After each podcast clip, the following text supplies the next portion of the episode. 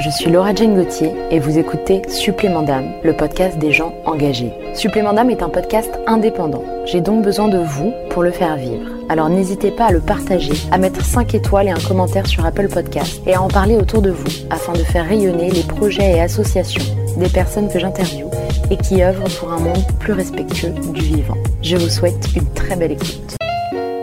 Avez-vous déjà pris la mesure de la puissance des normes en place?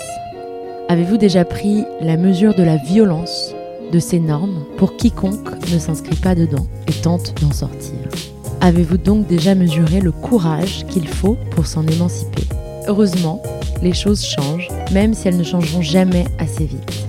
En première ligne de ces changements, il y a des personnalités comme Romy Alizé.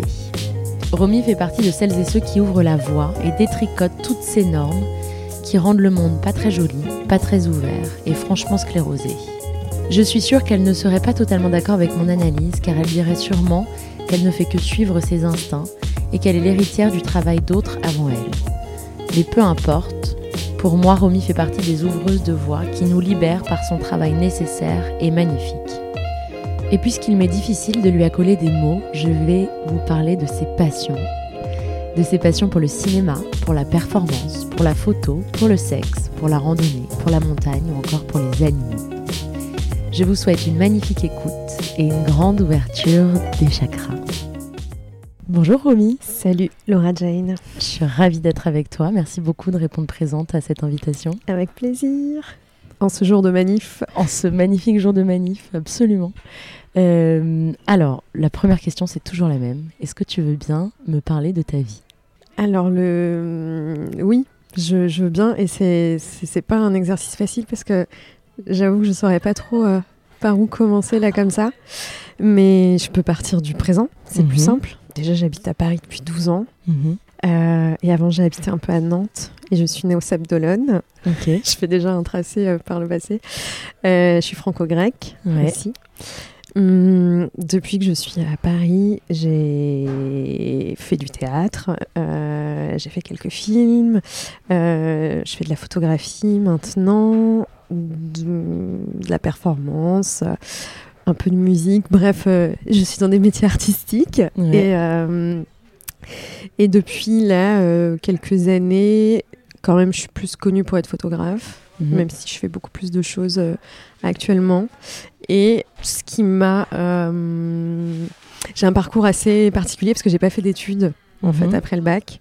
Et Volontairement? Alors pas volontairement dans le sens où... euh, Bon, j'étais en, en collège et lycée euh, privé au CEP d'Olonne et j'avais, disons, toutes les chances d'aller faire des grandes études puisque C'est la suite logique. euh, Normalement, sauf que je viens en fait d'une famille euh, plutôt euh, milieu pauvre Mhm. et qu'en fait il y a très peu de gens qui ont fait des études supérieures dans ma famille, ce qui fait que personne ne m'a poussé euh, à aller plus loin. Donc j'étais super super bonne élève et je- enfin voilà, je me suis dirigée vers une fac euh, de lettres modernes en fac publique de Nantes qui a été un échec total puisque je me suis contentée d'aller au cours de grec ancien et au stage de théâtre. Donc, euh, après cette euh, petite parenthèse euh, tentative de fac, bah, j'ai complètement euh, lâché l'affaire. Je me suis réinscrite à la fac, mais j'y suis absolument pas du tout allée. Mhm. C'est J'ai assez même- classique. J'ai même une super anecdote, c'est qu'en en gros, pour continuer à toucher mes bourses, je m'étais inscrite en L1 Histoire de l'art. Premier jour, euh, jour de la rentrée, je me pointe euh, à la fac et je me retrouve dans un amphi et je me dis c'est c'est vachement bizarre parce que ça parle pas trop d'histoire de l'art. Et en fait, j'étais en j'étais dans la salle de de deuxième année de psycho. et je C'est et pour un- dire si t'étais une élève assidue. c'est ça. Et comme je crois beaucoup aux signes, je me suis dit, bon, je suis peut-être pas obligée de réessayer. C'est- C'est c'est- c'est une très belle rentrée. Et donc, je n'y ai plus jamais foutu les pieds. Euh, ça, donc, ça m'a pris euh, un an dans lequel j'ai en gros fait euh, des jobs euh, euh, du type euh, nounou. euh, j'ai travaillé dans à peu près tous les magasins de vêtements euh, de Nantes euh, et euh, j'ai longtemps travaillé au Quick de Mhm, Nantes. mhm. Et en fait, c'est un événement euh, personnel, euh, bah, à la base plutôt triste, qui m'a permis de faire une, euh, alors une formation en théâtre à Paris, une formation privée. c'est que j'ai perdu mes grands-parents à un mois, un mois d'intervalle. Et avec le petit héritage à disposition, j'ai fait des pieds, des mains auprès de ma mère euh, pour que mon école, euh, enfin une année d'école soit payée en lui promettant de travailler comme une malade pour payer tout le reste. Et, et je l'ai fait. Mhm. Je- au bout d'une semaine à Paris, euh, je faisais un premier essai au Mango de la rue de Rivoli. C'est quoi le mango alors? Mango, euh, la, la marque de fringues euh, Ok, de d'accord. fast fashion. Ok, tout simplement. Pardon, je croyais que c'était un cabaret euh, non, incroyable. j'aurais bien aimé tout. atterrir dans un, un cabaret direct, mais non, pas du tout.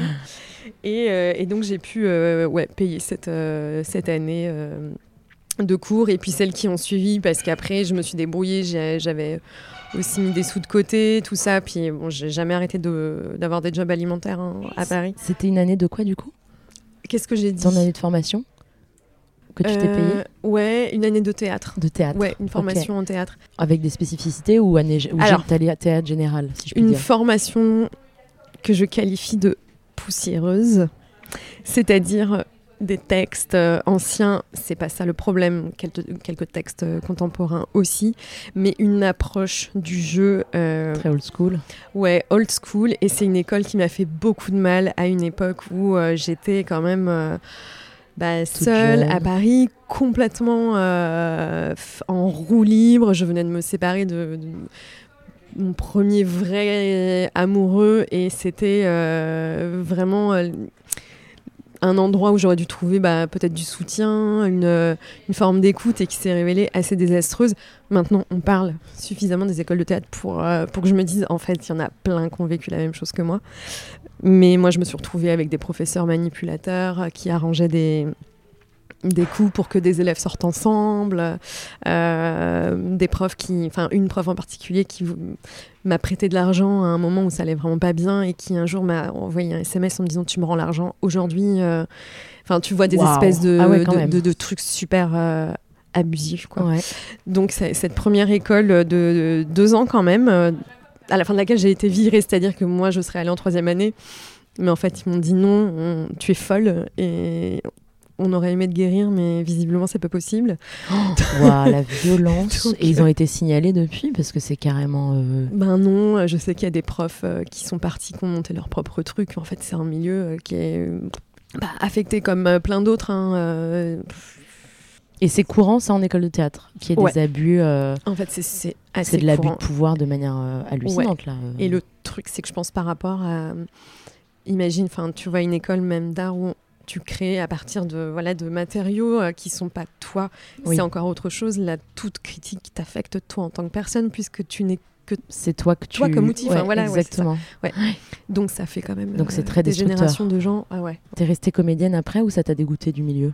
En fait, j'ai fait une autre formation derrière parce que je me suis quand même retrouvée virée. Donc, c'est-à-dire que du jour au lendemain, je me disais, je fais quoi l'année prochaine? Enfin, moi, j'étais à Paris quand même pour euh, faire ça.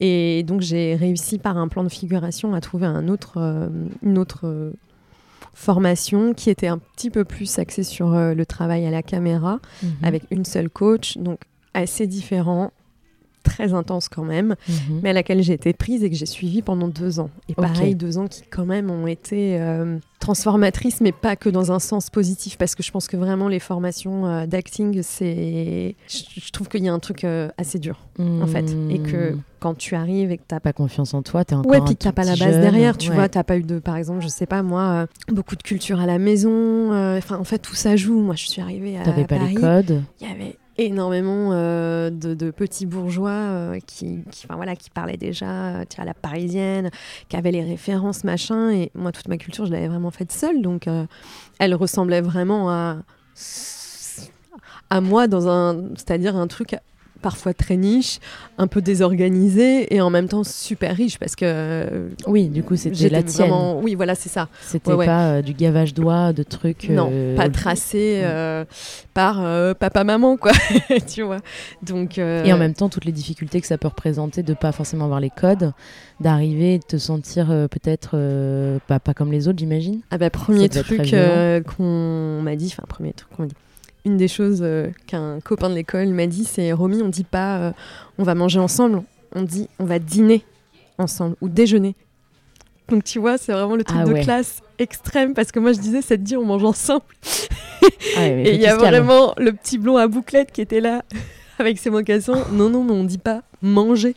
Et c'est vrai Ouais. que ça m'est resté parce qu'après, il me semble que Édouard Louis en a parlé dans un bouquin de ce truc-là, la reprise sur des vraiment des termes, euh, Oui, des noms parisiens. C'est une condescendance extrême. Ah mais énorme, énorme. même plus Et- que ça, c'est d'une violence extrême. Ouais, ouais, ouais. Et en même temps, sur le moment, bah, tu vois, j'ai, euh, je sais pas, euh, 21, 22 ans, et j'enregistre l'info, mais sans avoir vraiment conscience qu'on est quand même en train de... Bien ouais, sûr. Ouais, ouais, ouais, c'est ça, de mépriser. Et puis, moi, j'ai toujours été assez ouverte sur euh, d'où est-ce que je viens. J'ai jamais fait style que euh, euh, j'étais au Cep d'Olonne dans les beaux quartiers. J'expliquais très simplement. Enfin, de toute façon, je viens d'une famille monoparentale, Mm. trois enfants. Enfin, tu vois, les gens, ils voient vite. On me demande qu'est-ce que vous êtes ta mère. Ben, elle faisait travailler avec des vieilles personnes elle faisait des ménages. Bon, ben, Mm, mm, en fait, mm, euh, mm, c'est- faut, faut pas être spécialement smart pour capter le milieu social, quoi.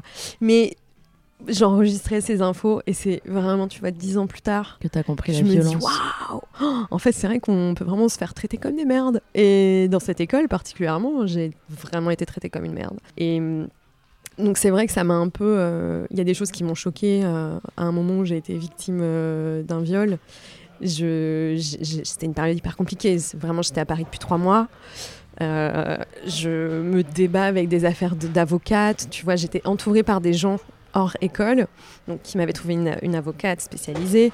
Euh, J'allais à Bobigny pour euh, faire des, les dossiers pour pas payer les frais. Enfin, c'était quand même tout un truc sur lequel personne ne pouvait m'aider parce que ma mère était loin puis elle captait rien. J'arrive en cours donc en retard parce que souvent ça m'arrivait d'être en retard Mm, Parce que t'avais Bobigny, c'est loin. choses, bien sûr. en plus. Et je me souviens d'un prof qui donc me hurle dessus, un prof qui vraiment euh, me détestait à ce moment bien précis, me hurle dessus et j'explique en, mais en, en larmes que j'ai- qu'en gros euh, j'étais victime de viol et que là je sors en fait euh, du tribunal et ce prof me regarde et tourne la tête et retourne à la scène qui était en train de se jouer. Donc ça c'est pour te décrire l'ambiance, Oh l'ambiance Dieu. Comment on Est-ce se que remet de ça Parce qu'en fait, enfin, tu non, vois, mais- T'as une jeune fille qui arrive en larmes et qui t'explique en fait t'as été victime de ça, tu t'arrêtes le cours, tu, Oh là tu, là, tu prends un temps, il se passe quelque chose, Ouais. tu, tu lances pas un mépris, euh, Et il t'a tu rien dit après Il est pas venu vers toi Ah non. rien. Oh là là, c'est Ah ouais, non. hallucinant. Quand- faut quand même se rappeler d'où on vient parce que ça, ça continue hein, en fait. Mais Tout à fait. c'était il y a 10 ans ça. Et il y a dix ans, j'ai quand même fait le parcours toute seule, hein, tu vois, de aller chez l'avocat, faire des rendez-vous, faire des confrontations, aller donc euh, au procès, des choses sur lesquelles, déjà d'une, je connaissais rien avant. Donc moi, je me suis quand même formée à ça sur le tas, alors que c'est clair que maintenant, on a au moins euh, une connaissance, tu vois, de même juste quel est ce parcours du combattant euh, quand tu veux déposer une plainte.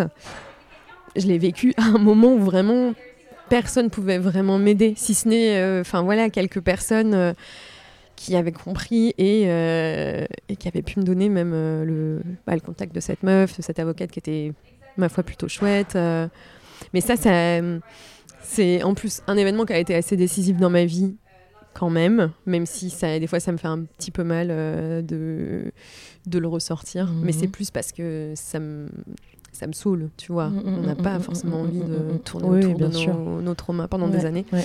Mais le fait est que ça, ça a joué. Bien sûr, C'était vraiment un moment particulier, une arrivée très très récente euh, euh, à Paris. Et puis en même temps, moi j'étais tellement déterminée que je, je suis allée au bout de ce truc. Et là, et c'est ma mère et puis l'avocate qui m'avait dit Mais il faut que tu arrêtes de euh, poser nu, tout ça, parce que moi c'était mon grand kiff. hein. Euh, elle me dit Il faut pas, en gros, faut pas que tu ailles dans ces univers-là, quoi, c'est dangereux. euh.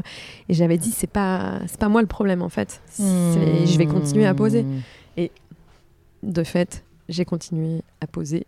Et c'est vrai que j'ai pas trop mis de limites quoi euh, après. Donc euh, j'étais assez Donc tu étais déjà très consciente que on stigmatise les femmes systématiquement, que c'est la faute des femmes, hein, bien sûr, euh, sans même s'en rendre compte parce que Oui, ta mère ne de la- pensait pas c'était un mal message faire. de protection quoi. Bien sûr, Mm. exactement, mais c'est toujours euh, là où les mécanismes sont évidemment euh, insidieux. Mais toi, tu avais déjà cette présence d'esprit de dire en fait, ce sera jamais la femme le problème, Mm. quelle que soit la femme, évidemment, enfin les femmes, ce c'est le système, c'est les hommes, c'est c'est tout ça. Ouais. Et t'avais quel âge? T'étais hyper jeune du coup. Ça, c'est en ouais, 2011. euh, Ouais, non, très jeune. Bah, je- 23, je pense. Mm, 23 mm, ans. mm, mm. Ouais, ouais. Et ensuite, qu'est-ce qui s'est passé? T'es resté à Paris Donc j'ai fait cette deuxième formation qui a été enfin, vraiment en, en dents de scie entre des moments géniaux et des moments où euh, je- ça, ça- ça n'allait pas du tout. Aucune aide autour parce que, enfin, je sais pas, j'avais même pas l'espace mental de me dire que des psys ça existait, que peut-être je pouvais mettre une partie de mon salaire là-dedans. Faut savoir que j'enchaînais quand même, donc euh, je sais pas moi, une vingtaine d'heures de cours plus un 20 ou 25 heures dans un magasin de fringues, puisque je n'ai fait que ça. Hmm. Donc c'était des bonnes, euh, des bonnes bonnes semaines. semaines. Euh, et donc j'ai continué jusqu'à la deuxième année, il n'y avait que deux ans. Et c'est après que j'ai eu une année, euh, voire deux, de total arrêt de tout ce qui avait euh, attrait au, au jeu, quoi, tu vois, à, mhm. à l'acting. Déjà parce que euh, les castings euh, que j'arrivais, disons, à choper par photo, bah, une fois euh, face à face, je voyais bien en fait que je correspondais pas euh, à ce qu'attendaient les réalisateurs, puisqu'à l'époque c'était encore Quasi que- beaucoup de, de oui, mecs. ouais. Je ressemblais pas à la parisienne euh, typique, et en fait je me disais mais en fait il n'y a aucun espace pour moi. Je vais me Enfin voilà, je vais perdre du temps à bosser des castings, y aller, et puis il se passera rien derrière. Bon, je me suis pas dit j'arrête tout. Je pense que progressivement, j'ai juste arrêté de donner de l'énergie là-dedans. Et en parallèle, une de mes meilleures potes m'avait euh, offert, euh, enfin voilà, préparé une surprise d'anniversaire avec une, petite somme pour que je m'achète un appareil photo argentique, chose que j'ai fait. Et j'ai commencé à prendre des photos comme ça, euh, de façon assez instinctive, en nombre. J'ai un sacré paquet d'archives. Et puis. euh, Tu prenais des photos de quoi? bah de, De la rue, des gens ou de... Plutôt les gens, mon entourage. J'ai beaucoup d'amants et d'amantes à cette époque et tout le monde avait le droit à sa petite photographie au lit, quoi. Mais c'était dans un. Enfin, j'avais un espèce d'élan pour ça. euh, C'était assez chouette. Et je pense que.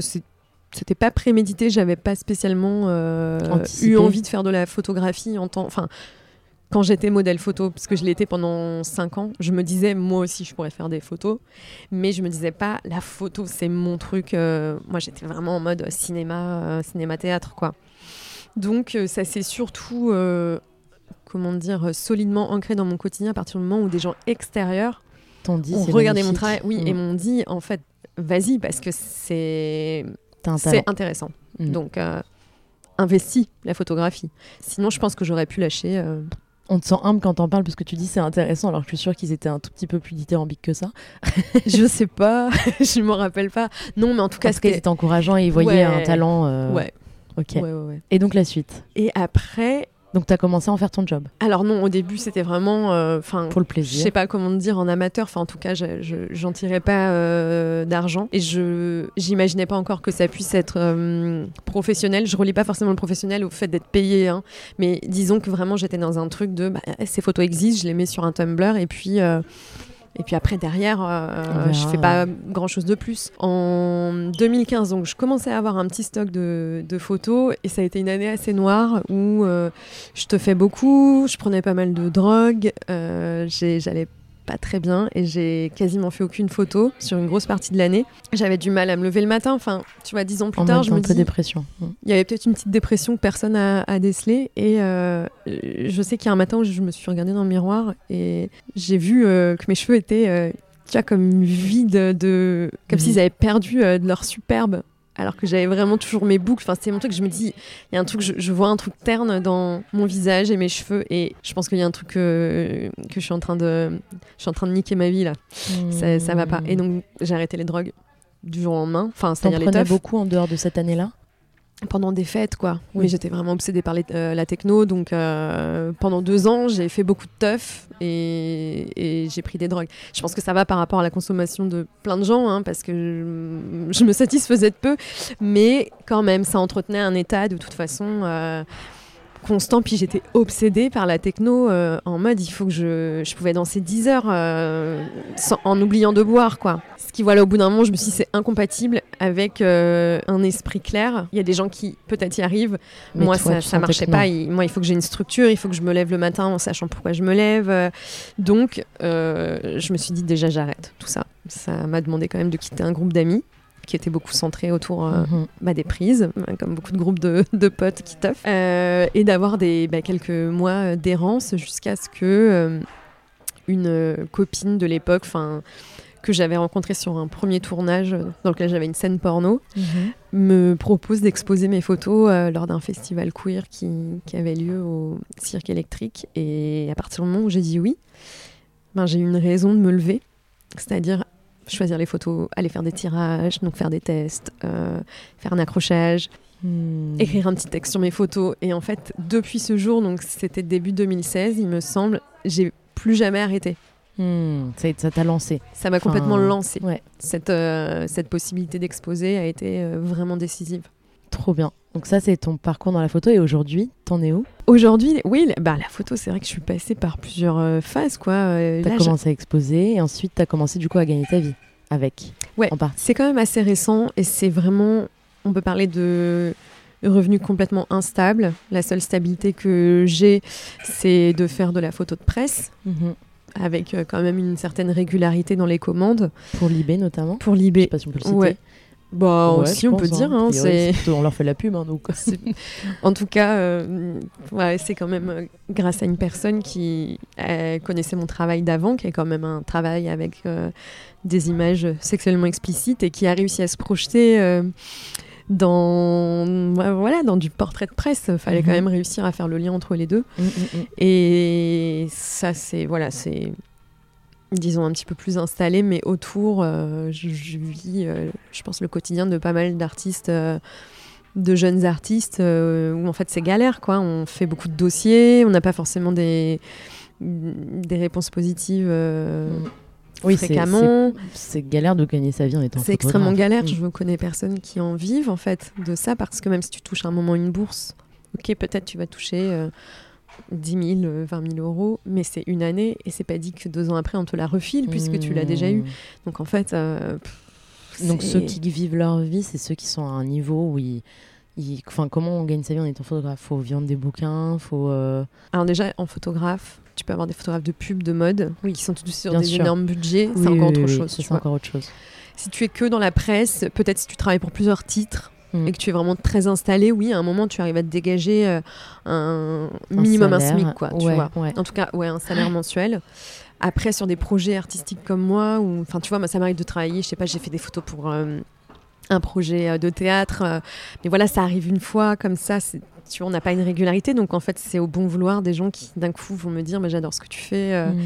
Et je vais te proposer ça. Hum, Donc je peux pas compter sur de l'argent à venir en fait. Je Ouais. peux que me dire que plus je fais des choses, plus quand même les gens euh, Mm. ont mon nom euh, en tête Mm. et vont m'écrire. Mais j'ai pas de quoi m'acheter un appartement et, Ouais, et bien contracter sûr. un prêt par exemple. Tu vois. Non pas que ce soit mon objectif dans la vie, mais oui, je sais non, que c'est quand même tu le voudrais, tu c'est un rêve très lointain. Oui, oui, oui. Et euh, donc ça, c'est la, la partie euh, pas trop fun euh, d'être euh, artiste. Après, je pense qu'il y a aussi des gens qui réussissent parce que derrière, il y, a des- il y a des parents, il y a une famille et qu'en fait, Mhm. tout est beaucoup plus facile. Et puis, tu as beaucoup plus de temps à consacrer au métier d'artiste quand t'es pas stressé par l'argent.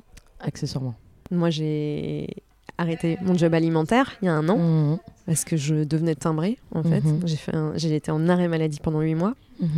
Et j'ai réussi donc à partir. J'ai un petit chômage. C'est un chômage qui est ridicule. Mm. Mais Ça t'aide un Qui me fait une minimum à espèce de base. projeter. Ouais. Ouais. C'est ça. C'est quand même un peu plus que le RSA. Donc voilà, ça, ça suffit. Ça- en tout cas, je, je me sens pas Mini, stressée. mini couverture. C'est ça. C'est Ok. une couverture. Après, bon, j'ai pas un rythme de dingue. euh, Je, je fais pas des gros craquages. Et puis, euh, des fois, j'ai des projets annexes aussi qui peuvent euh, me rapporter un peu plus le porno. Voilà, d'un coup, ça, ça fait une somme. C'est pas énormissime, mais c'est une somme. Je la place. Et puis, et puis si j'ai besoin, je repioche dedans, quoi. Alors, tu nous as parlé euh, de photos nues quand tu étais plus jeune, ensuite un peu de porno et de photos que tu prenais donc euh, de, de- de partenaires. euh, voilà. Est-ce que tu veux bien nous parler de cet aspect-là de ton métier? Je sais pas si je le dis bien. Sur la nudité, tu veux ou dire? sur le porno, ou est-ce que c'est ton métier en parallèle?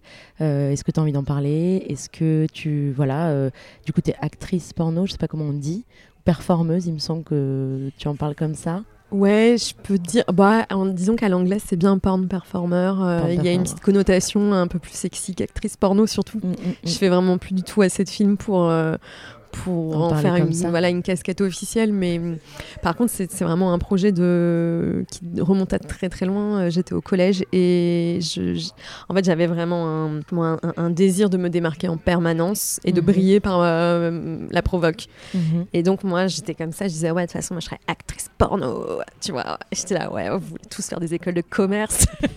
moi, j'avais montré mon cul à télé. Enfin, effectivement, j'étais dans un fantasme total, mais j'étais obsédée par les figures de meufs. euh, euh, comme ça, tu vois, qui ont un espèce de truc de liberté, qui ont été un peu Mmh. partout. euh, J'étais pas intéressée par les gens propres et reconnus comme intelligents. Enfin, moi, j'aimais vraiment les pas ce qui était esprits. lisse. Ah ouais, non. Ça te Mais donnait de toujours pas, l'urticaire même. Ouais, ouais, ouais. ouais. Non, non, vraiment, euh, les, les- il y avait voilà, des, des icônes euh, euh, que j'adorais. Bah, je me souviens d'une de mes actrices préférées quand j'étais petite, c'était Drew Barrymore. Et Drew Mhm. Barrymore avait joué dans des films érotiques, enfin, avait un parcours complètement chaotique. Et c'était vraiment mais, une de mes stars préférées. Tu sais que j'ai posté un truc sur elle aujourd'hui complètement pas. C'est Bah du parce que maintenant, elle fait du mais, podcast. mais c'est marrant parce que j'ai posté un truc sur elle aujourd'hui. Ah, j'aime cette femme parce qu'elle est complètement. je Ouais, ouais, ouais. Ouais, qui a échappé à la mort. euh, enfant. Bah, en fait, elle était cocaïnomane à 7 ans ou 11 ans. Donc, euh, enfin, elle a été en situation de, dangerosité toute sa vie. Et donc, elle a eu sa petite période, euh, couverture euh, pour Playboy, film érotique. alors ça, mais moi, il m'en fallait pas plus. Et Asia Argento, pareil, tu vois, ce genre... Mmh. en- de badass. Des badass. Ouais, complets. badass, et qui ont un truc très très cul, très revendiqué, Assumé du coup. qui vont dans des espaces, disons, qui peuvent être vus comme. euh, comment on pourrait appeler ça? Ouais, vraiment un peu bad girls, quoi. Mhm. Avec un. Mais avec un, Un message politique sexuel. presque derrière. Ou oui, en tout cas, euh, euh, de- de- c'est des figures quand même émancipées à des moments où la plupart des actrices, elles se tiennent bien à carreau, elles pensent à leur carrière, elles font rien qui dépasse. Moi, j'aimais vraiment les meufs qui Tout ce qui faisaient dépasse. tout ce qu'il fallait pas faire. Ok. Bien sûr, après, on parle de. Là, c'est des filles d'eux, hein. On parle quand même. Oui. Dans des cadres. euh, on remet les choses à leur place, mais quand même, je pense, justement par, en termes d'attente, euh, c'était quand même assez euh, audacieux de faire, euh, de faire tous ces pas de côté. Et comment toi t'en es venu du coup euh, Donc ça c'était au collège pour euh, être hors cadre et dire euh, je vous emmerde, je suis pas comme tout le monde. Je le dis avec mes mots. hein. Et ensuite comment est-ce que toi t'as un- été vers ça dans ta vie? Ben, C'est quand t'es arrivé à Paris ou en fait, des fois, je dis que pour moi, c'était assez banal mon, mon obsession pour euh, les, les femmes nues, euh, la- les représentations de sexualité. J'adorais, mais je me disais un peu que tout le monde avait ça. Mhm. et que je sais pas ce qui fait qu'à un moment, bah, chez moi, c'est jamais parti.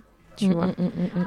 Et c'est vrai que ça infuse tous les aspects de ma vie, ça infuse tous mes projets, même si on parle pas toujours de, de sexualité pure. Mais quand même, tu vois que tous mes projets. euh, Ou d'érotisme du coup. Ouais, voilà, c'est ça. Et je sais pas, je pense qu'il y a des trucs qui sont euh, de fait un peu euh, reliés à des, des choses euh, d'enfance, aussi de, de place que qu'on m'a pas donné quand j'étais petite, de même, enfin voilà, de, de choses plus tristes, tu vois, de, de moqueries quand j'étais enfant sur mon physique, tout ça, Mhm. qui ont fait que je me suis souvent sentie enfant, bah bon, à l'écart, à l'écart pour plein de raisons, et le fait d'être euh, moqué, le fait d'être euh, moqué et de subir des, des insultes euh, quotidiennement, on se dit quand même très vite qu'on n'est pas légitime à prétendre à. Moi, c'était même pas des trucs intellectuels, c'est que je me disais, j'ai pas le droit de me considérer comme euh, ben, désirable, désirante. Et j'étais quand même très jeune, même pour avoir ces, Ces Ces pensées-là, tu vois. Mm. et ça a été une espèce de, quand même, de lutte pour euh, affirmer la personne euh, que j'avais envie d'être, parce que c'était vraiment euh, quelque chose qu'on essayait de m'empêcher à vivre, en fait. Et des regards masculins. Là-dessus, j'ai vraiment un parcours, euh, enfin, tu vois, une enfance super basique. Vraiment, les hommes sont violents, euh, euh, les hommes empêchent, et en face, ben, t'as les femmes qui, qui sont dépassées, et, moi qui essaie de, faire un petit peu, de me créer mon monde aussi. Je pense que j'étais très, très, très, vachement dans ma tête en permanence, et, que j'ai tout fait tourner autour du sexe, comme même idée. Et je- à un moment, je me disais, c'est aussi un rêve accessible quand tu viens d'un milieu où t'as pas grand chose d'autre. Mmh. Quand tu rêves d'être un peu. euh, parce que moi, je me disais, ah, je tu vois, la figure de la pute, c'était super euh, sexy pour moi. Enfin, j'adorais. Et tu vois, enfin, des copines qui ont eu des, des enfances euh, plus. Enfin, dans des milieux plus éduqués, plus bourgeois, en fait, euh, les gens ils rêvent de faire des grandes écoles euh, et d'être des cerveaux. sont- Ouais, enfin, ils sont formatés euh, surtout. Ouais, complètement. Donc en fait, moi, le rêve accessible d'émancipation, c'était quand même de ouais, être actrice porno ou faire le tapin. Et c'est ça qui me... Je me disais, ça, c'est le... Mais c'est le must, en fait. Mais parce que je- le reste, on me laissait pas la possibilité d'y croire déjà. Bien sûr. Donc euh, je pense que c'est ce qui a fait que j'y suis allée. Puis d'un coup, c'est vrai que j'aurais pu tout arrêter. Mais en fait, c'est un... C'est quelque chose qui a complètement euh, traversé ma vie de la petite enfance à, euh, à maintenant. Mmh. Et bien sûr qu'il y a des choses que je défends là-dedans. Par ailleurs, tu vois, c'est pas. Comme quoi Ben, il y, y a quelque chose qui est personnel de l'ordre de l'émancipation par euh, le corps, par la sexualité, qui est pas un truc que je défends comme étant une injonction. Ah, Oui, oui, oui. Tu oui, vois, oui, oui, oui. c'est pas du tout Mais, ça. une- mais déjà une possibilité de. Ouais, c'est ça, effectivement. Et quelque chose qui, pour moi, est, enfin voilà, un- un- comment dire, je vois que parler de sexe, représenter le sexe, ça, en fait, ça continue à mettre un peu les gens euh, à des endroits inconfortables. Mhm. Euh, très souvent, on va me dire non mais c'est bon, maintenant euh, ça va, on, a, on en est revenu euh, et tu sens que pas du tout.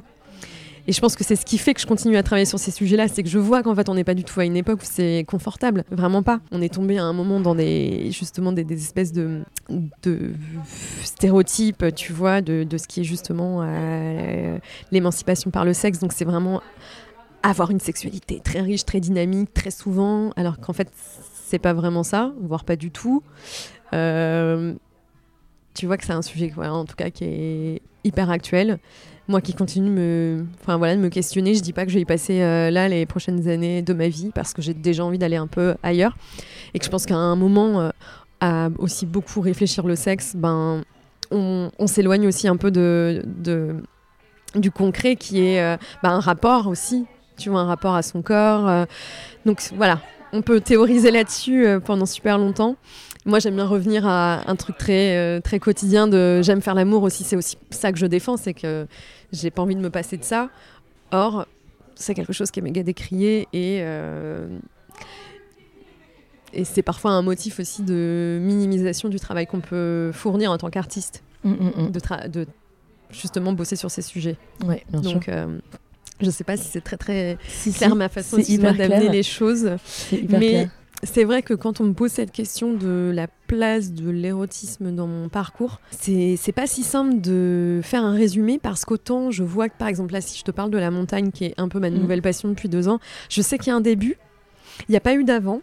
Je peux pas dire que Mhm. petit, il y avait un machin, il y a Oui, un vrai oui, début. oui. C'est un épisode. euh, un épisode particulier euh, de randonnée qui à un moment me fait complètement vriller Mm. et qui découle sur ensuite une, euh, une obsession, une fascination. Chose- ça veut dire que je- quand même j'arrive à être obsédée très vite par une chose, alors que la sexualité, l'érotisme, Ça a toujours été là. ça a toujours été là. Et toute petite, je sais pas pourquoi j'étais complètement euh, attirée par ces images-là. Je pense qu'il y avait un truc avec la transgression, les figures de transgression. Je pense que le effectivement le milieu dans lequel j'étais était tellement difficile à l'égard des, des meufs que moi je cherchais à tout prix à m'en défaire. Et je me disais que c'était ça la voie de sortie, que si je faisais la couverture d'entrevue, euh, je serais Ouais. une bad girl. Ouais.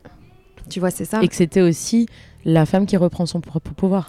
Et ça passait par ça. Ça aurait pu passer par euh, je vais travailler comme une dingue, je vais partir en prépa, je vais faire euh, une méga école et je vais gagner un super salaire. euh, mais C'est presque plus instantané, c'est plus direct. Ouais. D'un coup, y et a- puis il y a un truc une voie de au corps aussi, Ouais, hein, ouais. le rapport au corps. je pense que quand t'es.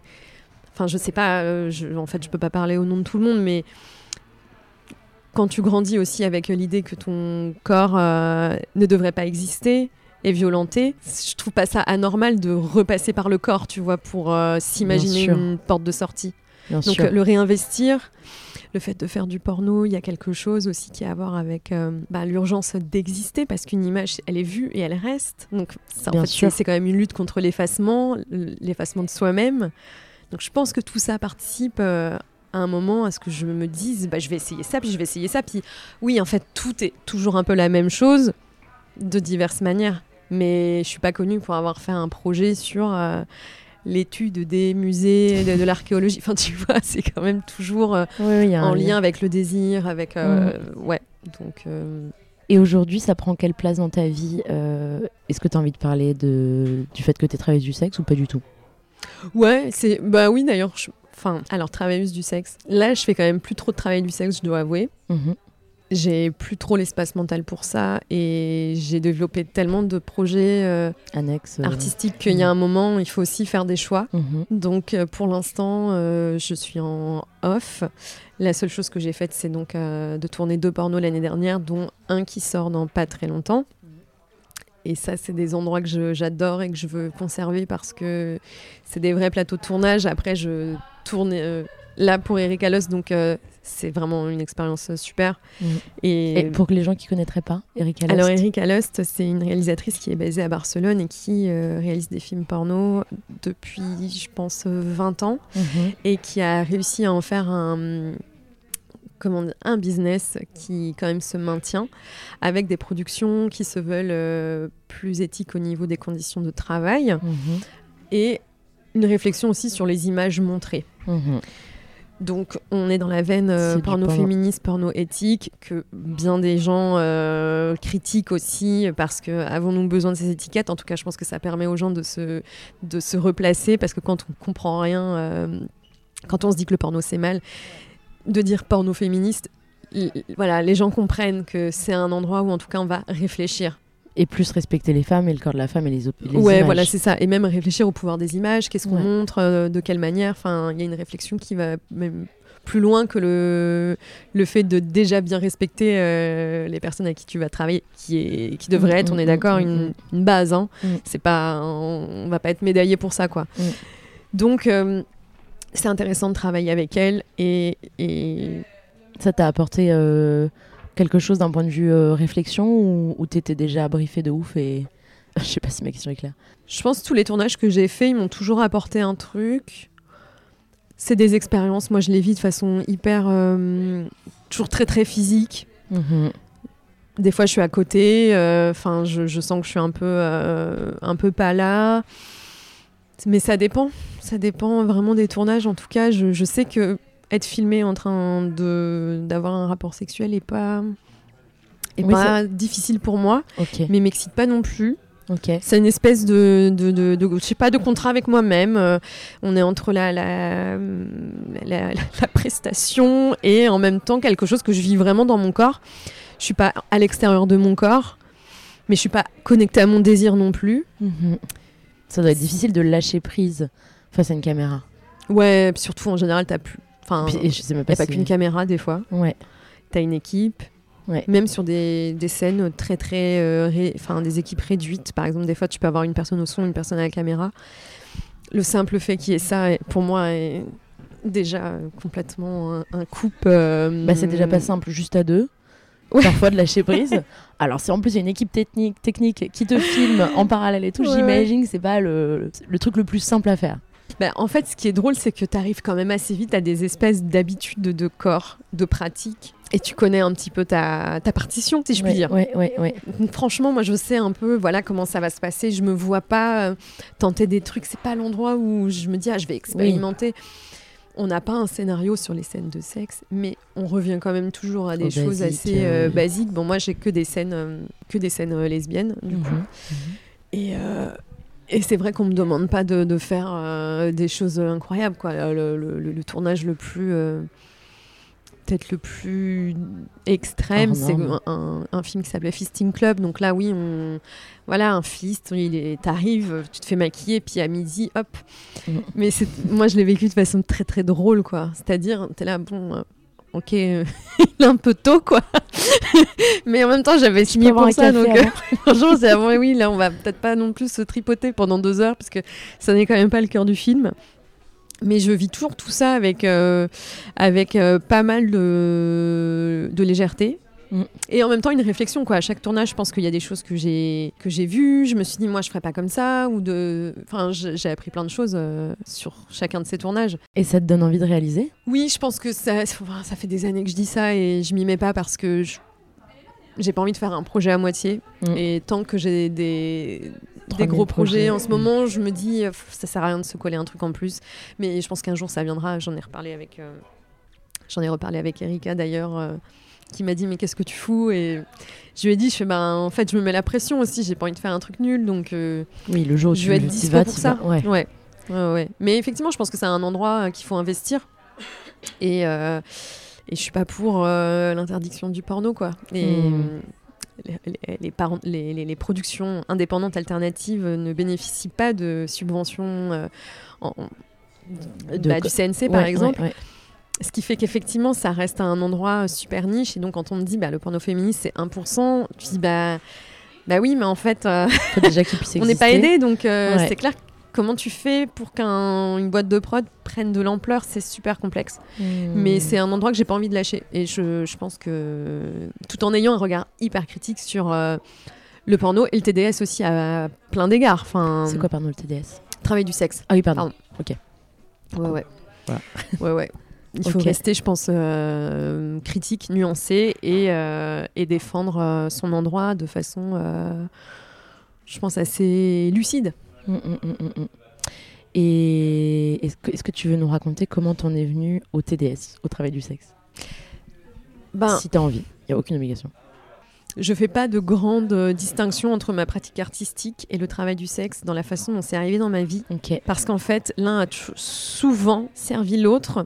Et ma première expérience que je considère être quand même une forme de travail du sexe, qui ne disait pas son nom évidemment, c'est une espèce de session avec euh, un vieil écrivain euh, d'érotisme, je sais pas quoi, donc rémunéré, qui a quand même conduit à un semblant de, de, sexualité euh, vécue, comment dire. Enfin voilà, qui, qui était très très flou et qui m'a mise ensuite dans une situation où clairement j'ai accepté de faire des choses avec lui euh, en échange d'argent. Sauf que Mhm. lui jamais euh, ne m'aurait euh, Demander. oui ou considéré comme une, une, une escorte ou quoi. Ouais, Et j'ai été modèle photo, euh, comme je te disais tout à l'heure, pendant 5 ans. ouais. Et il y a vraiment beaucoup de séances photos où, euh, en fait, tu vois, euh, le mec prend deux photos et puis sinon il regarde, en fait. Donc tu vois la différence entre Mhm. ça et faire un show de cam girl. Mhm. Il y en a, en a pas ouais, beaucoup. Ouais. Sauf que pour moi, c'est vrai que la seule différence, c'est que je me disais, bah, je suis modèle photo. Mais là, euh, bah, il n'y a pas eu de photo, donc qu'est-ce que je fais? Et c'est ensuite, quand tu vois un peu tous les métiers du travail du sexe, tu vois que modèle érotique, ça rentre dedans. Mhm. Et en fait, Donc c'est venu Ça- naturellement en fait. Enfin, c'est venu. oui, euh, aussi, c'est pour expliquer que j'étais de toute façon attirée par ces, ces, ces- ces endroits. J'avais surtout le porno, en fait, en tête. hein. mhm. Et finalement, c'est arrivé par euh, d'autres chemins, mais qui sont des chemins pas très clairs. Et en fait, euh, parfois l'entrée en TDS, elle est floue, tu ouais, vois. ouais, ouais. Et ça t'allait ou t'as eu besoin à un moment donné de clarifier Non, je pense que j'ai un peu clarifié politiquement, peut-être quand j'ai adhéré au STRAS, qui est le syndicat des travailleurs et travailleuses du sexe. Ça m'a aidé en fait. À un moment, il y a eu aussi euh, un festival euh, bah, dédié au travail du sexe qui s'appelle le Snap Festival. Mhm. qui a aidé aussi à visibiliser, même pour soi, à trouver des mots, pour parler de nos, de, de, de nos- bah, les différents euh, ouais, différents jobs qu'on pouvait avoir. Et, et ça, ça a aidé. Mais avant, euh, non, j'avais pas forcément euh, le terme. Parce qu'en fait, même pour moi, travailleuse du sexe, je crois que j'avais pas trop entendu. Et si j'entendais euh, pute, pour moi, c'était vraiment juste prostituée. Donc c'est vraiment le truc, tu vois, tu as un rapport, Mmh. point. Et alors que tu as mille autres. euh, Manière de. facettes autour. Tu, tu peux sûr. faire euh, du téléphone rose, enfin, tu- Mhm. de la cam, tout ça. Donc, euh, Et tu t'es toujours senti safe? Parce qu'en fait, moi, la question de. c'est peut-être flou, tu vois. euh, euh, je sais pas, mais j'imagine que potentiellement, tu peux ne pas sentir très safe si tu sais pas exactement euh, ce que l'autre attend, veut. euh, et potentiellement, j'imagine d'être seule dans un espace clos avec un homme, par exemple. Est-ce que tu t'es toujours senti safe Ou est-ce qu'il y a eu des moments où, du coup, cette non-clarté a amené des moments de, unsafe, quoi?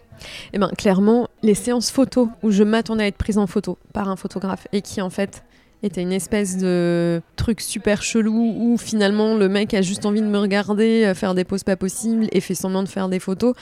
Ça, c'est des cas dans lesquels je me suis toujours euh, sentie euh, mal à l'aise et parfois je me suis barrée.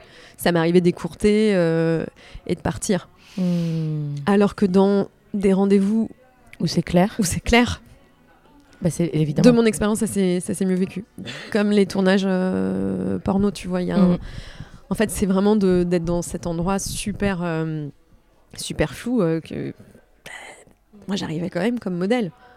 Donc le moment où je comprends que ok on est On pas visiblement pas, sur le même euh, le même mode, ben t'as pas les outils parce qu'en fait tu vas pas à un rendez-vous euh, d'escorting de la même manière que tu vas à un rendez-vous euh, de modèle Bien photo. sûr. Déjà même juste dans ton état d'esprit. Bien sûr, c'est pour ça que je te demandais, parce que ça semble assez évident. euh. Ouais, c'est pour ça que ces premières expériences, je pense qu'elles m'ont amené vers du travail du sexe, mais ça, en est- ça n'en était pas dans le sens où rien n'était clair. Mais tu vois que de- bah, t'as aussi ces, enfin, voilà, ces hommes qui ont joué de cette espèce de, de, de flou, peut-être pour eux, de porosité entre tous ces milieux, hein, euh, Mhm. pour, en, enfin, voilà, pour en profiter et tourner les Bien choses à leur avantage. Mais, Bien sûr. Mais oui, bah, y a, de toute façon, euh, ah, je te parlais tout à l'heure de, de- donc du viol euh, que j'ai subi en- en- à mon arrivée à Paris et c'est quand même un cadre de séance photo. Donc ça pouvait amener malheureusement évidemment Ouais, des... en fait, c'est plus vraiment dans l'exercice de modèle que j'ai trouvé que euh, c'était très- ouais, unsafe au possible. c'est vraiment, pour moi, pire Bah, c'est ça, c'est qu'en fait quand c'est affiché, ça, ça met un cadre quand même. qui, qui, Bah oui. qui protège. On sait de quoi on parle, Bien euh, sûr. tu sais où tu vas, enfin, Ouais. tu, tu sais Et puis t'es consentante des- accessoirement. C'est ça, voilà, euh, tu discutes. Enfin, en fait, il y a pas de, tu t'es pas prise par euh, surprise. Tu vois, parce qu'effectivement, comme tu dis, à un moment, tu te retrouves dans une chambre d'hôtel à poser, euh, t'es un sous-vêtement, bon, euh, est-ce que tu t'enfuis facile Enfin, Mm. c'est complètement déstabilisant d'un coup de voir que la situation est en train de, Et puis de tourner. C'est, je, je sais pas si j'ai le bon mot, mais c'est de fait euh, une prise de pouvoir. Ouais. Et un abus de pouvoir énorme de la personne qui Ouais, ne clarifie pas dès le départ ses intentions. Est-ce que tu as envie de parler de ton spectacle que tu as, qui a tourné un peu je, je sais que tu es passé à Bruxelles parce que je voulais absolument venir te voir et j'ai pas pu. Je crois que tu étais dans d'autres villes, etc. Est-ce que tu as envie d'en parler un peu? Oui, on a joué à Marseille. Ouais, c'est ça, hein, on est d'accord. Je t'ai loupé à chaque fois. Euh, Est-ce que tu veux nous parler de ce spectacle? Je sais pas si tu le joues encore, s'il y a encore des dates de prévues ou en tout cas que tu as joué l'année dernière pour sûr. Ouais, on a joué l'année dernière, donc c'est. Effectivement, là, on n'a pas de date parce que c'est quand même un spectacle qui comporte des scènes euh, explicites, qui va dans des endroits euh, très inconfortables pour les gens. Et on peine un peu à trouver des dates et des lieux euh, pour nous accueillir. C'est pas faute d'avoir remué ciel et terre pour ça, mais visiblement, il y a un. Voilà, il y a, ça, ça bloque quoi. Et euh, l'idée première, c'était de faire une performance à la base avec Marianne Chargois, qui est donc une amie, qui est artiste, contorsionniste, qui a été interprète et euh, qui est surtout dominatrice professionnelle depuis, il me semble, 15 ans. Et je lui avais proposé qu'on fasse une performance pour des festivals, euh, voilà, queer, vraiment pour s'amuser, pour être sur scène ensemble. Et en fait, on, a échangé quelques idées et puis finalement, on a écrit un spectacle d'une heure quinze.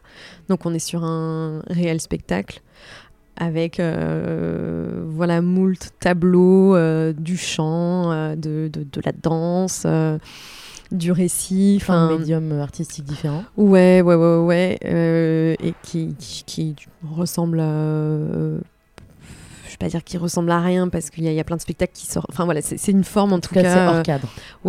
Voilà, c'est ça. Et on a donc euh, réussi à le jouer quand même dans quelques villes, en 2022 notamment, avec toujours un... bon, des super retours, parce que c'est ceux qui nous parviennent aux oreilles, évidemment. Hum, disons que c'est comme un, spectacle assez manifeste sur le travail du sexe, sur aussi euh, l'autoreprésentation, avec des, enfin, voilà, du coup, des éléments autobiographiques qui sont des petits risques quand même euh, à prendre quand on est sur scène, qui peuvent nous mettre en difficulté. Moi, j'ai tout un solo autour de ma pratique photo, où je reprends un peu euh, le principe de ma photo qui s'appelle Parisienne. Donc, c'est une photo où j'ai juste une tour Eiffel euh, dans la chatte, qui est une de mes photos un peu voilà, emblématiques, quoi. et que enfin, voilà, j'ai un solo autour de cette photo qui est mon moment comique, parce que moi, c'est mon truc, c'est l'humour. et donc, euh, il y a ça, il y a les solos de Marianne, enfin, ça forme un tout euh, bah, qui fonctionne, alors qu'on est vraiment à deux endroits quand même assez différents, même en termes, tu vois, d'esthétique. Et, euh, et, et c'est vrai qu'on aimerait bien, euh, on aimerait bien le rejouer, quoi. Mais Donc, à bon entendeur, s'il y a des comment on dit les gens qui tiennent les salles des Pas des programmatrices, euh, de ouais, directrices de lieux. Euh, ouais, Gaze, Gaze vous attend. Et bon, ouais. Trop bien. Gaze, c'est G-A-Z-E. Hein. G-A-Z-E.S. S. Au pluriel. Trop bien. Ouais. ouais, ouais. Est-ce qu'il y a d'autres choses dont tu as envie de me parler? D'autres projets D'autres je sais pas. Alors, est-ce que, est-ce que, alors ouais, si j'ai une question. Est-ce que euh, tu te sens, tu te dis, tu te vis activiste ou militante, quel que soit le mot que tu préfères? Ben, je pense qu'à une époque, tu pouvais me le dire. Quand même, quand il y a eu toute la vague un peu euh, militantisme euh, TDS, j'étais quand même à fond. Mhm. TDS, pour rappel, c'est travailleurs du sexe, travailleuses du sexe. Ouais, tout à fait. Donc là, je, considère que j'ai un peu, euh, voilà, euh, donné de ma personne, euh, moins que plein d'autres, hein, mais qu'en tout cas, j'étais présente, je relayais, enfin, j'ai fait des interviews pour parler du sujet. Après, bon, je, sais qu'il ne faut pas se, référer qu'à une définition de l'activisme. C'est pas forcément que aller en manif et être très, très, très engagé physiquement. Moi, par contre, je suis il y a des causes qui te. Ouais, voilà, ah, ça, depuis que je suis gamine, euh, vraiment l'injustice me, me, fout au sol. Donc, euh, c'est vrai que je suis très sensible à la cause des animaux mhm. et, euh, et, que j'essaie un petit peu de, de militer. Pardon. Mais ça prend pas toujours. enfin, franchement, je suis un peu dégoûtée. Il y a vraiment des moments où je me dis qu'en fait, je vais, je vais passer à la vitesse supérieure je vais mettre une cagoule et je vais euh, faire des actions pour aller euh, sauver des animaux, euh, enfermer, des choses comme ça. Je sens que je vais pas au bout de... de ce que tu auras envie de faire. Ouais. Parce que bah, je pense que en fait, ça me fait peur de dédier d'un coup mon corps aussi à une cause et de pas savoir ce qui se passe derrière, tu vois, des, des, gardes à vue, des choses comme ça. Je suis complètement flippée euh, du, contact avec un policier. Euh, je suis flippée de retourner au tribunal. Enfin, voilà. Après, je sais qu'il y a aussi des personnes qui le font, donc euh, pourquoi pas moi? Et en fait, c'est vrai que par rapport au, sujet des animaux, j'ai quand même beaucoup lu là-dessus. Je me documentais énormément. Bah, je soutiens des assos, quoi. Et en fait, c'est le sujet qui peut, qui, alors qu'il y en a plein qui me touchent, bien sûr, hein, tu vois. Mais c'est le sujet sur lequel j'ai vraiment des explosions intérieures, en fait. Ou ça te fait vriller eh, Ça me fait vriller. Ça me fait vriller, ça, me, ça me fait chialer. J'ai des moments où j'en veux à des amis proches de manger de la viande et de me et de pas le cacher. Enfin, en fait, ça me rend dingue. Ça me rend dingue aussi parce que je pense que quand tu vois les animaux, bah, ils n'ont pas beaucoup de moyens de défense, quoi. Et, et c'est ça qui est le pire, c'est l'espèce de... En fait, si nous, on n'agit pas. Euh, les, animaux, bah, ils, ils peuvent pas. vont essayer de faire leur truc, mais tu leur retires euh, leur, banquise, leur, euh, leur champ de fleurs, tout ça. Bon ben, et ça, ça c'est le, truc assez tragique. Des, fois, je fais un peu un, un peu de déni parce que, enfin, tu vois, le dérèglement climatique, l'impact sur les animaux est tellement énorme que ça mais c'est vrai que, par exemple, je supporte plus trop les, les, gens qui me parlent de leur régime flexitarien, tout ça. Enfin, en fait, j'essaie de dire ça. C'est juste pas la bonne personne. Ouais, oui, je, je sais, il y a des amis qui essaient de me, enfin voilà, de, de, me dire oui, mais moi je fais machin et en fait moi c'est c'est trop, c'est trop sensible, euh, j'y arrive pas. C'est marrant parce que j'étais persuadée que tu allais me parler, euh, je sais pas, de la cause LGBT, euh, de, du travail du sexe, etc. Et je m'attendais pas du tout à ce que tu me parles de la cause animale. bah ouais, bah, peut-être parce que justement c'est très attendu, tu vois. La... En fait, c'est déjà ton travail au ouais, quotidien. enfin voilà, on sait, bon, je peux te parler de, je sais pas, de lesbophobie et tout. Euh, mais j'y mets moins fais pas ton de... combat en fait. Non, c'est ton travail. Non, parce qu'en fait c'est là, c'est comme si c'était déjà là et qu'en fait Bien sûr que demain, euh, tu me dis, euh, je, sais pas, quand tu vois une info, euh, une personne, je sais pas. Qui essaie de tuer. Oui, voilà. Tu, vas, tu vas relayer, mais. Effectivement, ça va me rendre ultra triste et ça va me mettre en colère. Mais en fait, tu vois un peu ce truc où les gens activistes, militants, enfin en tout cas engagés, il y a un moment où tout est énorme. En fait, tout est tellement tous les jours énormissime, tu peux pas tout le temps caisser, mmh. tu peux pas tout le temps chialer. et je sais pas par quel mécanisme, des fois c'est un truc qui va attirer plus mon attention ou me foutre en vrac euh, sans que je l'ai vraiment conscientisé. Et moi, il se trouve que c'est à chaque fois que je lis un truc vraiment sur les animaux, je sens qu'en fait, il y, a un pincement au cœur, que je n'arrive pas à le dépasser, que ça me rend complètement folle. J'ai vraiment des visions euh, où je me dis, mais il faut que je. Tu vois, je me vois ouvrir euh, des espèces de sanctuaires refuges entourés d'animaux, mais par, par impuissance. Il y a un documentaire que j'ai vu là sur Arte bah, sur l'exploitation animale et Et je me disais, mais si j'allais dans cette, euh, dans cette ferme libérer tous ces poussins, mais oh, qu'est-ce que j'en ferais? Je ne pourrais pas les ramener chez moi. Et je me dis vraiment, qu'est-ce qu'on qu'est-ce qu'on fait de tous ces animaux qu'on sauve? Enfin, C'est oui, c'est vrai que ça me dépasse plus que toutes les causes aussi, tout ce qui est lié voilà, aux questions euh, LGBTQIA+, et euh, féminisme en général, le travail du sexe, c'est aussi porté par des personnes, on en parle beaucoup, et je trouve que la cause animale, elle se fait souvent un petit peu... Euh, oui, passer au... ouais. Relégué au second plan. Ouais, quand même. Bien sûr. Et, et tu penses qu'un jour, t'en feras quelque chose? Je sais pas, franchement. Est-ce que la montagne, c'est en lien pour toi ou pas du tout? Ouais, quand même. S'il y a un truc euh, avec la préservation d'espaces naturels, en fait, c'est l'impuissance. C'est, ben, tu vois, bah, pour le coup, mon nouveau truc, c'est vraiment savoir que des glaciers disparaissent. Quand je vois les avant-après, c'est un truc euh, super physique. tu vois, je, je, deviens vraiment folle devant mon ordi. Je, je, je veux pas.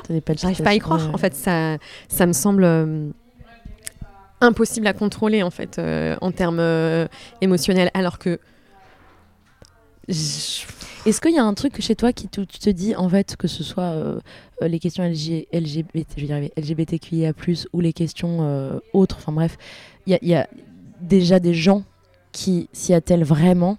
Comme tu le disais, euh, la cause animale, bon, environnementale, il y a de plus en plus de monde, heureusement, mais la cause animale, c'est un peu euh, le parent pauvre euh, de, de T'as le 214, mais bon, qui sont quand même tout le monde le 214, il y a quand même, ouais, et, et, et, puis t'as Moby qui s'est fait tatouer vegan dans le cou, j'ai découvert ça il y a pas longtemps, je savais même pas, je sais pas si tu savais, qui est un sacré activiste, mais bon, c'est pas chez nous. Mais du coup, c'est vrai que bah, comme tu le disais à juste titre, ça peut paraître euh, drôle, mais en fait, c'est aussi con que ça. C'est qu'en fait, ils peuvent pas se défendre, les animaux. Mm. Et qu'en fait, c'est. Ils peuvent pas parler pour eux. bah non, bien sûr. Et en fait, on. Ouais, il y a vraiment ce truc de. de... Voilà, on, on, veut pas voir, on veut pas savoir. On... Et ça arrive qu'on dise que les animaux, c'est quand même moins important que les droits des femmes, par exemple, comme s'il fallait d'un coup faire une hiérarchie. Bon, moi j'ai l'impression de oui, pouvoir être on, sur tous les, fronts, tu vois, mais et on les met pas au même titre du vivant en fait. C'est comme si on les mettait encore en bas de la hiérarchie. Euh, ouais. C'est encore euh, niche en fait euh, comme comme combat.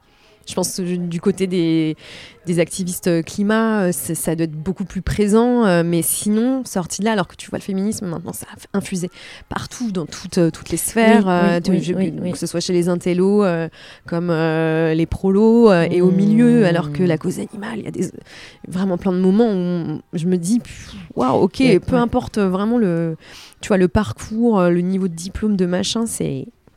Et il y a une question peut-être d'empathie à moins de regarder des vidéos d'abattoirs euh, où là, clairement, il euh, faudrait vraiment être un psychopathe pour ne rien sentir. Sinon, ben, en fait, on va avoir de l'empathie euh, face au vécu d'une femme mm. traumatique, par exemple, alors qu'un animal, on, a peut-être, je sais pas, hein, j'essaie de trouver des raisons, mais alors que c'est bah, c'est un, un enjeu qui est énormissime, bien évidemment, et quand on voit les désastres que ça crée, mm. c'est un délire, quoi. Mais ouais, et je ne sais pas expliquer. C'est une question que je me pose, hein, parce que euh, vraiment, je suis pas entourée de gens véganes. Donc clairement, euh, oui, c'est y a des gens que j'aime infiniment et qui euh, pourtant mangent de la viande. Et, et ils comprennent quand toutes les personnes ont leur raison. En fait, c'est juste que pour moi, c'est ça, ça s'ajoute à une un certain nombre de, de, de, de c'est des combats que je porte, mais c'est aussi des, lueurs d'espoir dans le monde. C'est-à-dire que j'aimerais bien qu'on arrive à, ce qu'il n'y ait plus de violence euh, envers les femmes et les personnes minorisées, tout comme j'aimerais qu'on arrête en fait de, de, faire procréer des, procréer des, animaux entre eux afin de les manger plus rapidement. Tu vois. Mais pour moi, c'est parce qu'on est dans l'atteinte à, mmh, à, l'intégrité. Oui, c'est ça. Et que, du coup, euh, si, quand je lis qu'il y a un féminicide, ça me met dans le même état. Il n'y a pas de hiérarchie parce que physiquement, je la ressens euh, de la même manière. Et je me dirais jamais, euh, ouais, bon, ben oui, c'est triste pour toutes ces vaches, mais bon. Euh, oui, oui, tu le. Tu Qu'est-ce qu'elles apportaient au monde? Je me dis juste, mais j'ai envie d'aller leur faire des câlins, quoi. Et après, bon, euh, je, pense qu'il y a des trucs qui se dessinent dans certains parcours euh, différemment et il faut aussi accepter, quoi. Moi, j'ai essayé d'être végétarienne petite euh, plusieurs fois, tu vois, c'est venu, quoi. Je sais pas, c'est le fait d'être à la campagne, voir des vaches. Mm, mm. C'est arrivé, j'ai eu des moments où j'ai dit à ma mère, maintenant là, fini. Bon, je tenais 24 heures, quoi. Tu vois, j'avais 10 ans, donc. oui, D'où ça vient Je vois un truc avec l'injustice. ouais. Je pense à une dernière question avant qu'on se quitte.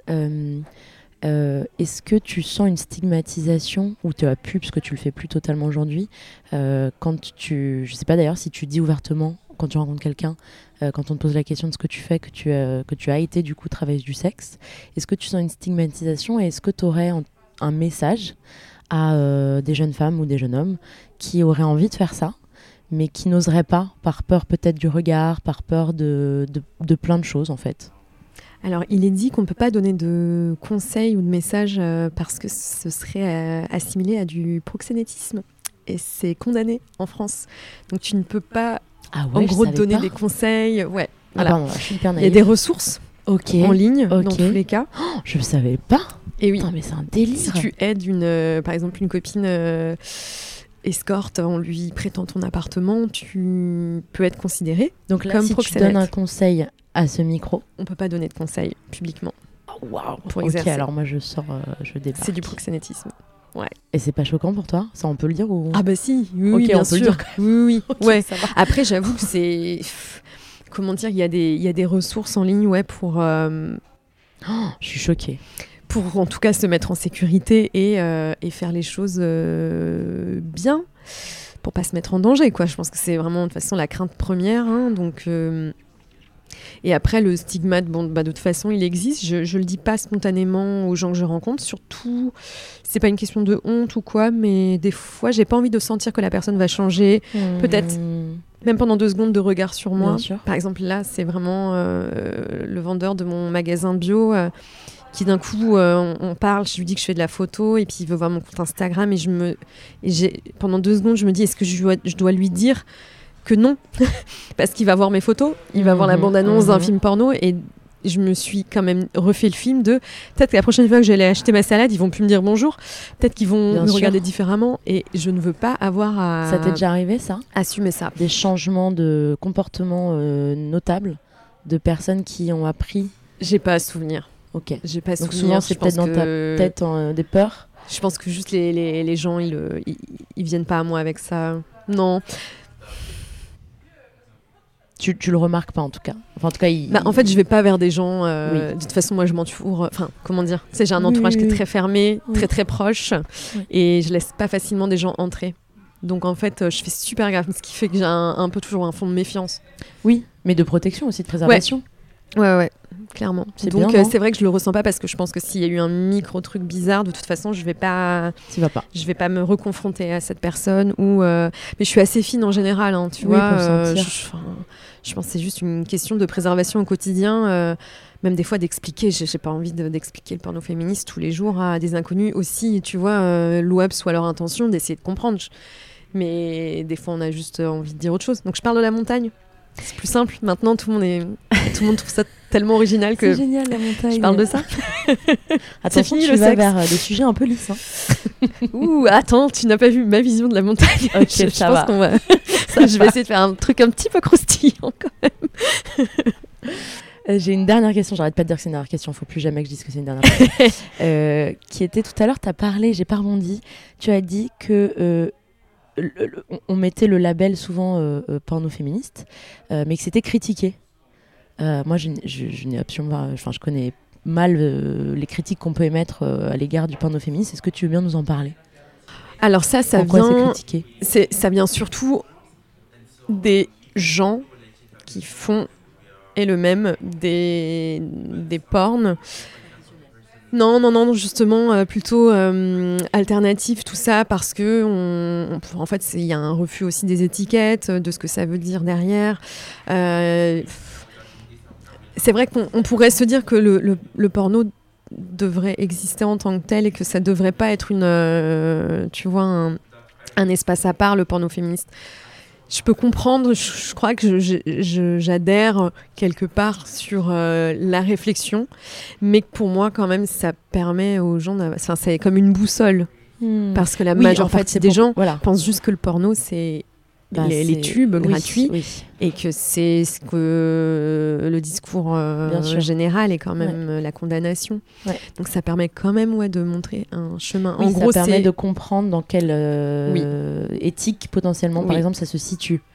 C'est ça. En gros, on Hmm. veut, on veut parler de, ouais, de conditions de travail, de réflexion sur les images montrées, mais même ça, c'est un peu controversé parce qu'il y a des personnes qui défendent le fait qu'on qu'à partir du moment où les conditions sont respectées, les personnes qu'on s'entende bien traiter, tu peux tout montrer et tout Mhm, faire. mhm. Et donc, il n'y a fait, pas de réponse. euh, Le porno n'est- est comme n'importe quelle autre euh, sphère, endroit, métier, etc. Il y a des polémiques, il y a des gens pour, contre, tout. Et... bah, c'est des espaces de Voilà. réflexion aussi, quoi. Voilà, ouais. Et, et je trouve ça plutôt bien en fait que Bien sûr. les gens euh, conservent un esprit critique en permanence.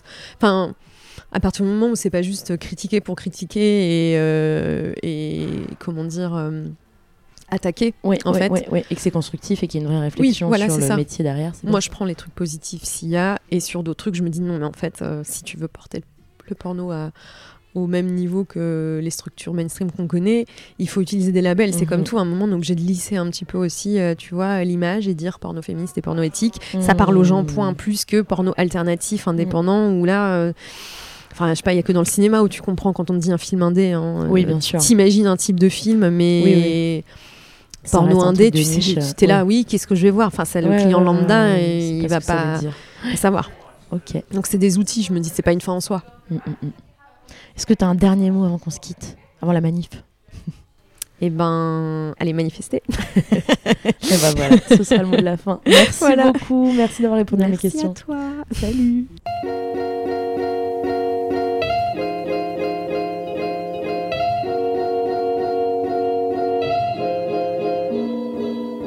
Je suis Laura Jane Gauthier. Supplément d'âme est un podcast indépendant, alors n'hésitez pas à le partager sur les réseaux sociaux et à mettre 5 étoiles et un commentaire sur Apple Podcast.